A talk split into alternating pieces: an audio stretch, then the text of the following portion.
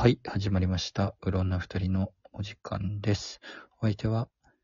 えー、バヤンこと、証拠権バヤンと、田中と田中黒がお送りいたします。国尾くんシリーズって、やったことあります？いや、ないね。なんか、ドッジボールが、なんか聞いたことあるぐらいだね。あ、ドッジボールもあるよね。あるある。うん、ドッジボールもあるし、サッカーもあるけど、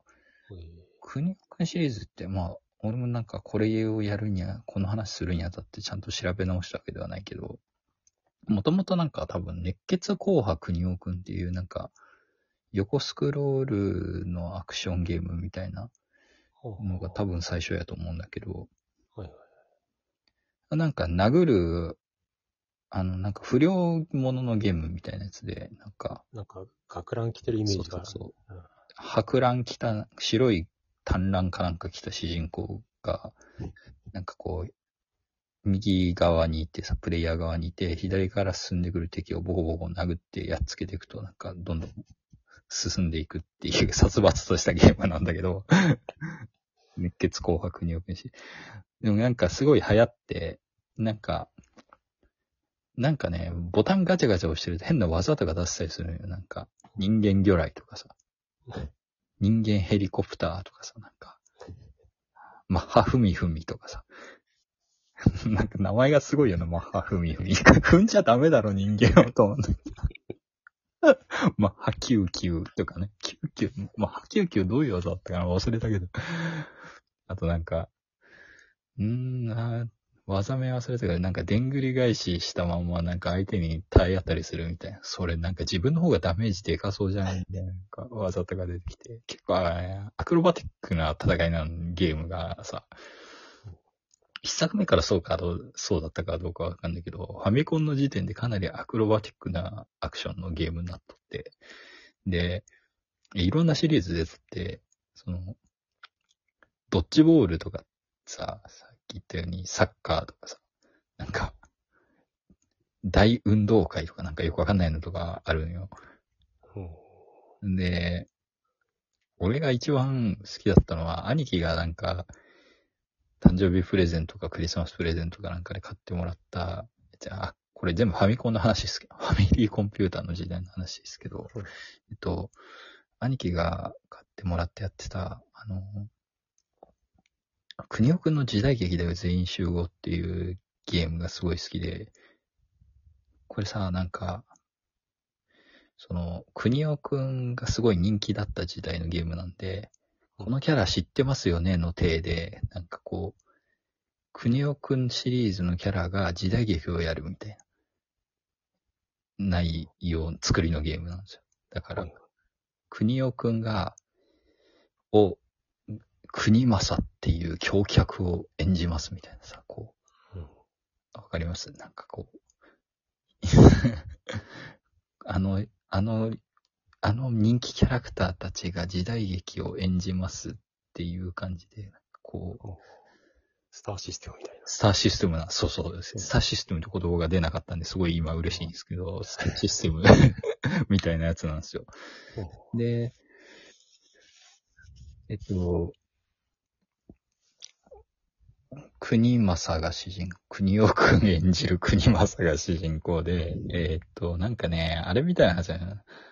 あの、元がさ、不良のゲームだから、時代劇っつっても、普通のあの、お侍さんの時代劇じゃなくてさ、なんつうの、博打打ちみたいな、都政人みたいなさ、ああいう、清水の次郎長みたいなノリなんですよ。わかりますかね？なすってみたいな。そうそう。それでさ、なんか、こう、てれんてれんてんてんてれれれれれみたいななんか、すごい時代かかった音楽が流れて、すごい面白い、面白くて、内容も。で、ゲーム性も結構、面白くて、なんか、日本地図をさ、関所とかねえのかよとか思わなくはないんだけど、なんか、日本地図上にさ、敵がなんか映って、こう、敵のアイコンが映って、主人公のアイコンも映って、で、追いかけん、敵の一家のさ、なんか、なんとか一家みたいなやつがいるわけよ、敵の一家もさ。で、はいはい。主人公もなんか文蔵一家っていうのを助けるために、なんか主人公はなんとか一家じゃないんだけど、えっと、お世話になった文蔵親分の一家が乗っ取られそうになってるか、なんかやられそうになってるかっていうんで、その陰謀を打ち砕くためにさ、なんかこう、裏で糸を引いている悪党をさ、やっつけるために弱小のなんか、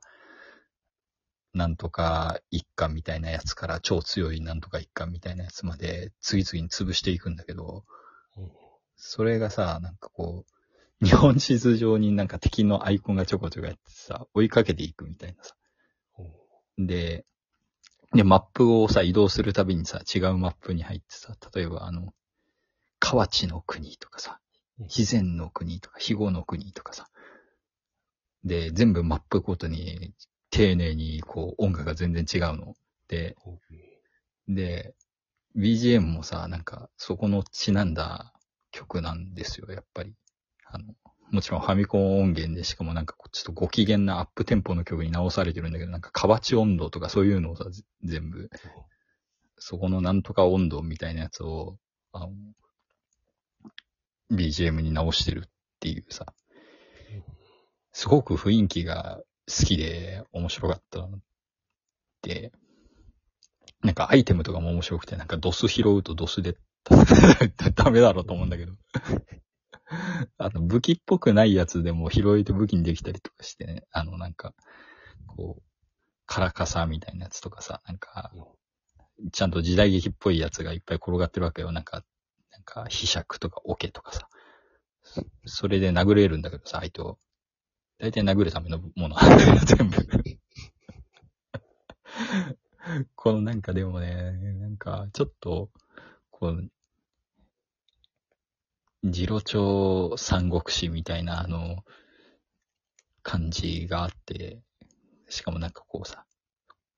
日本中股にかけてこう旅しながらさ、こう戦っていくみたいなのがすごい面白いゲームやって、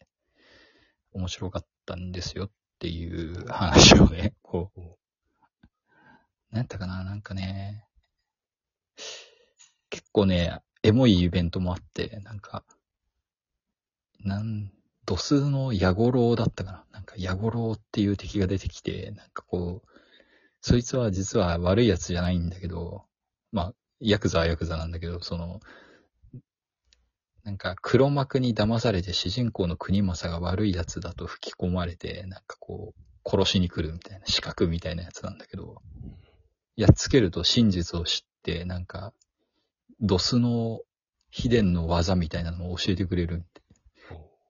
で、なんかドススペシャルっていう技が使えるようになってめっちゃ強いっていう。とかね。そういうのがいちいち面白くて、なんかね、序盤から出てきたなんかちょっと怪しいやつが、実はラスボスなんだけど、みたいななんかこう、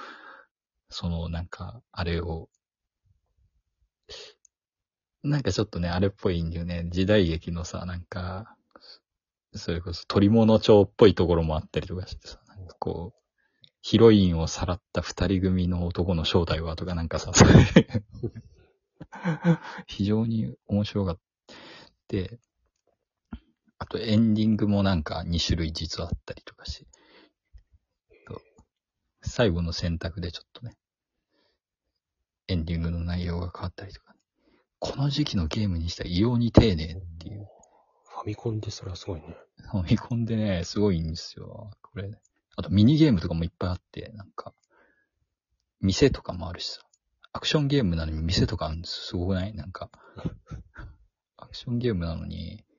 あの、マップ上にある店の中にススススってこう、さ、昔のアクションゲームにさ、あの、奥行きある系のゲームわかる？なんかこう、えっ、と、マリオとかってさ、平面で横だけじゃん。うんうん。あの、国尾くんってさ、あの、マップが斜めになってるわけよ。なんか、後ろに奥行きがあるわけ。ああ、あの、頑張れ小よみたいな。そうそうそうそうそう。街みたいな感じが。そうそう。で、あれで、あの、店の中入ると、なんか、普通になんか、セッタとか変えたりするわけ。なんか、セッタとか買わないとさ、なんかあれなんですよ。エゾの国で動けないとかさ。なんか、細か、細かいなすごいなって思うんだけど。なんか、あとは、ただ単に所持金を増やすための博打とか打てるっていう、こううん超過半過みたいなうん。すごいよね。小学生なのに超過半過とか思ってた。